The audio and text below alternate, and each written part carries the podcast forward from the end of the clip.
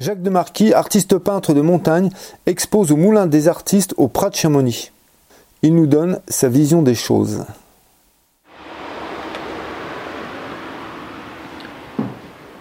Ben voilà, c'est-à-dire c'est un endroit euh, super fantastique. Ici, c'est très bien. C'est un groupement d'artistes. euh, Bon, nous sommes une dizaine. Ici, c'est le Moulin des Artistes au Prat, ça s'appelle. hein.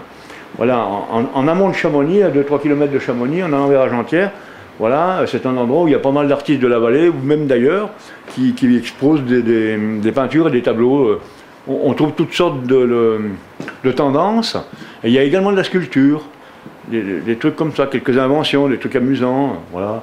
Campement aux Drus, le vert. Le vert en bas, c'est campement aux Drus. Ça, c'est quand on va en bas des Drus, il y, a- il y a plein de sauvages qui campent là en bas avant de partir dans les parois. J'ai été plusieurs fois en bas du pas de chèvre, en face du Mont-en-Vert. Et là, il y a tous les, les super grands grimpeurs qui sont là. Bon, c'était des, des forts en rocher. Ça, c'est l'ancien glacier du Nant Blanc, parce que cette toile, je l'ai créée il y a 15-20 ans en arrière. Puis là, à l'époque, il y avait tous ces campements, il y avait tous ces types qui étaient là en bas. sur, l'épaule des Drus, en bas du Dru, en, bas du pas de chèvre, là, bon. bah là, il y en a encore maintenant, vous avez encore plein de types qui sont là, qui, sont, attaquer des. Bon, ça, c'est un autre domaine, c'est des super grimpeurs, ça, c'est pas mon domaine. Hein, bon, moi, je suis un, moyen alpiniste, hein, un alpiniste. Euh, J'aime beaucoup l'alpinisme, mais je ne suis pas un grand grimpeur, je n'ai jamais été un grand grimpeur. Mais, là, il y a tous les gros costauds là, qui, sont là, qui campent, qui attendent pour attaquer la paroi, qui vont redescendre à rappel. euh. Voilà, c'est ça, c'est un peu le thème là, c'est campement au Dru, hein, le, campement, ça s'appelle le campement au Dru. C'est le soir avant, bon, voilà, bah, c'est autrichien, il y a les Allemands, les Autrichiens, les Français, les Italiens. Vous voyez, c'est un peu comme à Katmandou, il y a les mecs qui reviennent des trekking, c'est un peu le message, il est là. Euh, ça, c'est des glaciers avec des formes fantastiques, voilà, c'est un peu comment ça se fait, ces espèces de, glaces, de qui ont des formes étranges le soir, avec les jeunes mouvements d'ombre du soleil à un moment donné le soir. Quand le soleil tourne, bon, là, c'est pas le mauvais temps, c'est beau le. Ouais, il y a tout un tas de trucs comme ça. Les Anglais, les là-bas, hein, là, bon, les Français, les, Tibétains, ils sont là. C'est campement aux c'est toutes sortes d'alpinistes. Ce qu'on avait dans le temps dans la vallée de Chamonix, qui ont été, ça a été complètement. euh, à un moment donné, nous avions plein de, pas mal de campings sauvages autour de la vallée de Chamonix, dans les petits villages, par là, sur les poteaux de Chamonix, et maintenant, ben, ça, c'est terminé. Maintenant, tout ça, ça a été. euh, euh, comment dire, là, bon, je vais pas encore me tirer des ennuis, mais sauvagement, comment pas sauvagement, mais je sais pas ce que je veux dire, mais cloisonné, puis ils doivent payer. Alors qu'avant, ils payaient pas, voilà, c'est ça, ils payaient très peu. Ou ils payaient très très peu, et maintenant, c'est beaucoup plus cher. Euh, je sais pas, bon, on n'est pas dans l'histoire d'argent, le, la, la montagne, c'est pas forcément que l'argent. Mais à l'époque, on avait un, un noyau d'alpinistes internationaux qui maintenant sont obligés d'aller dans les hôtels à Chamonix, ou sinon ils vont ailleurs, et ils sont à Wengen, et ils sont, ils sont ailleurs, ils sont dans les holos, ils sont, et ils sont partis, euh, hein, c'est ça, ils sont là, ou ils sont dans d'autres endroits où on les voit, où, voilà, hein, où ils vont camper euh, là sur les moraines. Pourquoi? Parce qu'il y a aussi le fait que euh, Chamonix s'agrandit, il y a de plus en plus de voitures. euh, elle, euh, à Chamonix, il faut casser les voitures, et puis c'est tout. C'est le business, quoi, c'est le- hein, c'est ça, bah, c'est pas évident. hein. Comment on l'appelle celui-là? Lui, il attrape les télébus. Le télébus, c'est un téléphérique qui attrape les, les bus, voilà. Qui attraperait dans le futur. C'est un, un- un grand téléphérique qui va attraper les bus, voilà. Alors le gars, il a arrêté son système et tout, et il va monter euh, sur un système automatique, un peu comme les ferryboats là-bas, hein, de la montagne. Mais ça, c'est un domaine, on y, on y sera peut-être jamais, parce qu'on va pas monter des machines. Euh, euh, c'est pas évident, on ne sait pas, on ne sait jamais. On pourrait très bien faire traverser les, avec des machines moyennes, euh, modernes et puissantes, on pourrait très bien créer des avec les engins actuels, éventuellement faire traverser les, bus en haut. mais c'est- ça fait un poids terrifiant, ça fait très lourd. Oui, oui, ça- mais c'est pas exactement ça, c'est une idée amusante, c'est un truc. c'est plutôt essayer de, de moderniser l'image de la station. Voilà. Que ces gens, ils attendent toujours là en bas après ces bus, ils pourraient être beaucoup plus vite en montagne si on avait un, métro, plusieurs métros des neiges, voilà, qu'on n'a pas, pour traverser la vallée de Chamonix, premièrement. Pas si maintenant il y a d'autres systèmes, bon, il y a les. Si maintenant ça s'est amélioré un peu, mais un temps on faisait des. On avait des remontées mécaniques tellement bien qu'on on attendait, on attendait. Les gens ils étaient impatients. oui, ça c'est le lac blanc, ouais. C'est l'ancien refuge qui a été détruit par l'avalanche, là. Parce qu'il y avait une avalanche qui était tombée du belvédère, puis ça a rasé l'ancien refuge. L'ancien refuge du lac blanc, le nouveau refuge, il est là. Il est par là, le nouveau refuge. Chez Jean-Charles, c'est par là, le nouveau refuge. Ça, c'est l'ancien refuge qui a été balayé par l'avalanche qui est venu du belvédère, du col des Dards. L'énorme plaque avant est venue du col des Dards, elle a filé en bas, je sais pas où, hein, par là-bas dessous, vers Argentière.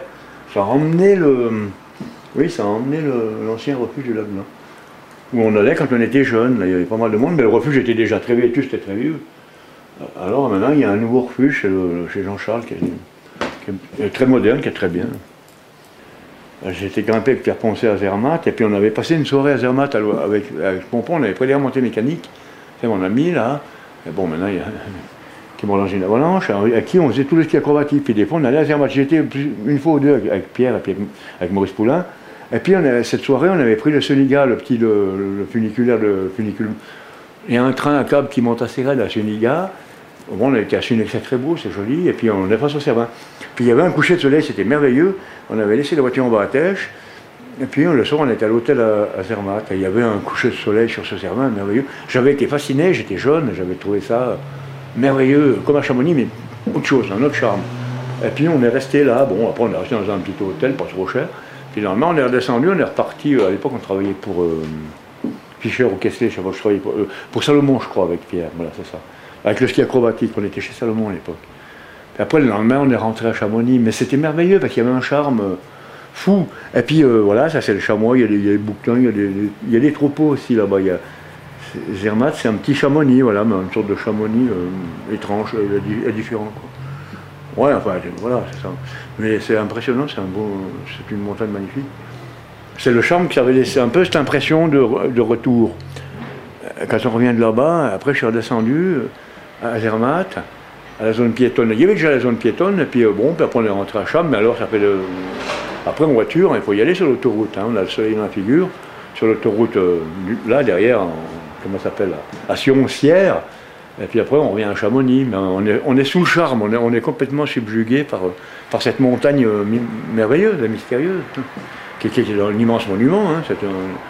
C'est immense, Cervin, c'est un énorme monument. J'ai encore été dimanche, c'est vraiment un gros truc, c'est trois pôles, deux, trois pôles du goûter, en, plus, en beaucoup plus vertical. Pas loin du Dru, hein, c'est un gros morceau. Tous les gens y vivent euh, avec ce Cervin. Nous, à Chamonix, on a le Mont Blanc. Bon, au Pras, c'est les... Argentière, c'est la, verte. Argentière, c'est la verte. Le Chardonnay, elle est drue. Mais à Chamonix, on est tous, à Chamonix, on est tous en train de regarder le Mont Blanc, qui est beau aussi. L'exercice des et le Mont Blanc, Chamonix, hein, qu'on le veuille ou non. Euh, bon, mais bon, les Pras, c'est la verte et les. Hein. Il n'y a pas de secret. Quand vous êtes au Pras, c'est la verte les drues. Tout le monde regarde ça tous les jours. C'est mystérieux, c'est très beau aussi, bon, dangereux. Mais là, eux, ça c'est leur truc, c'est lui qui fait la pluie le beau temps là-bas. Hein. La, leçon que j'en tire, moi chaque fois que j'y vais, c'est lui qui fait la pluie le beau temps. Hein. Le Cervin, il décide. Hein. C'est le, comment dire, je sais pas comment dire, pas le médiateur, mais le, grand patron de, la ville là-bas. Ils sont tous là, ils sont fiers de leur, monument. Même s'ils n'ont pas qu'en haut, ils, le grimpent dans les rêves ou pas, ça c'est pas, c'est pas mes affaires. Mais il peut y avoir des orages, il peut y avoir trois orages de Cervin pour dire l'immensité de la grandeur des parois. C'est ça, il peut y avoir un orage ou deux en haut, puis le grand beau temps en bas dessous, et vous aurez l'orage au sommet du Cervin, par exemple, ou la neige qui va tomber au sommet du Cervin, puis en bas, vous avez le beau temps et tout, pour dire que c'est la base du Cervin, fait 6 km en bas, faut pas l'oublier. Là, du côté, euh, en allant vers, euh, comment ça s'appelle là-bas derrière? Hein, c'est ça, Randa, tu files là-bas, tu files euh, après, vous avez le Barguet-Bellorne, et puis la Nandérance, là-bas, et le Val d'Anivier, de l'autre côté, là-bas derrière, c'est ça, c'est 5-6 km là-bas du Cerne. C'est énorme. Hein. Montagne géante, c'est l'imagination, hein, ça. La montagne géante, c'est l'imagination. La montagne géante, c'est imaginaire. Ça peut, ça peut être toute une histoire, la montagne géante. C'est-à-dire que c'est ça, c'est l'immensité, représentant l'immensité de la montagne qui domine les gens voilà un peu le truc là, la montagne géante. Hein. C'est ça, c'est que les gens sont en bas, puis le est là-haut, bah, c'est différent. Le message il est un peu là. C'est ça, ça peut être un Himalaya aussi bien qu'en, je je sais pas comment dire. Ici, bon, le Mont Ventoux, je sais, c'est qu'elle domine quand même beaucoup. La montagne est très importante parce qu'elle domine beaucoup de populations. Un peu comme la Dent Blanche là-bas à, Zermatt. D'un côté, ça parle allemand, de côté italien, et de l'autre côté, ben, ça, parle, ça fait trois pays, il hein, ne faut pas l'oublier, comme le Cervin. Cervin, il y, a, les Français, les, Allemands, et puis les, Italiens. Et si vous faites le tour, ben, pour dire que, ben, comme le Mont Blanc, ben, d'un côté vous parlez français, puis de l'autre côté, ben, ça parle allemand, euh, italien. donc elle décide beaucoup de choses, la montagne, voilà, c'est ça. Elle, est très très importante, sans, euh, elle, est omniprésente, voilà ce que je veux dire. Hein. euh, d'une manière la, leçon que j'en ai tirée de tous mes voyages en Europe avec le ski, entre le ski et la montagne, c'est que par exemple, même la Danina, elle, décide déjà les trucs. D'un côté, ça parle allemand, de l'autre côté, ça parle italien. Et les Baléens, font les, comment dire, euh, sont plus ou moins touchés. Les troupeaux, les alpages, les, modes de vie, les, hein, les traditions. Euh, quand on est à Sassfé ou à, à ben, ils ont leurs traditions, des sculptures sur bois qu'on va retrouver un peu à Zermatt. Euh, mystérieux, il y a plein de choses, il y a plein de trucs, euh, plein de divinités. C'est comme la mer, comme certains océans, comme certaines mers. Donc c'est très important la montagne. Ah oui, c'est très important. On ne peut pas passer sa vie euh, entre des parcs-mètres et des voitures, hein, c'est vrai, ou dans les appartements, dans des ascenseurs. Il faut bien essayer d'aller chercher quelque chose d'autre. Je veux dire, c'est complexe à expliquer. on, est tributaire de la montagne, comme de la mer. Ça, c'est vrai les troupeaux, les alpages, je sais pas. Même les races, les races, parce que les chèvres à Zermatt, c'est déjà plus les mêmes qu'à Chamonix, parce qu'elles ont des poils beaucoup plus longs. Les vaches, c'est pareil, c'est plus les mêmes. Les bon, à peu près les mêmes, mais pas exactement les mêmes. Les troupeaux, donc il y a bien quelque chose. Hein. Les fleurs, c'est plus les mêmes quand vous êtes à Zermatt. Quand vous êtes aux deux Alpes, eh ben, les fleurs, les anciennes, c'est plus les mêmes qu'à Chamonix. Ou qu'à, comment on peut ça, là-bas à Samoin, là-bas derrière, ou à, Là-bas dans le Jura, ben, c'est plus les mêmes, elles ont déjà varié. Elles, ont plus, elles sont les mêmes sans être les mêmes. Donc, euh, il y a bien quelque chose.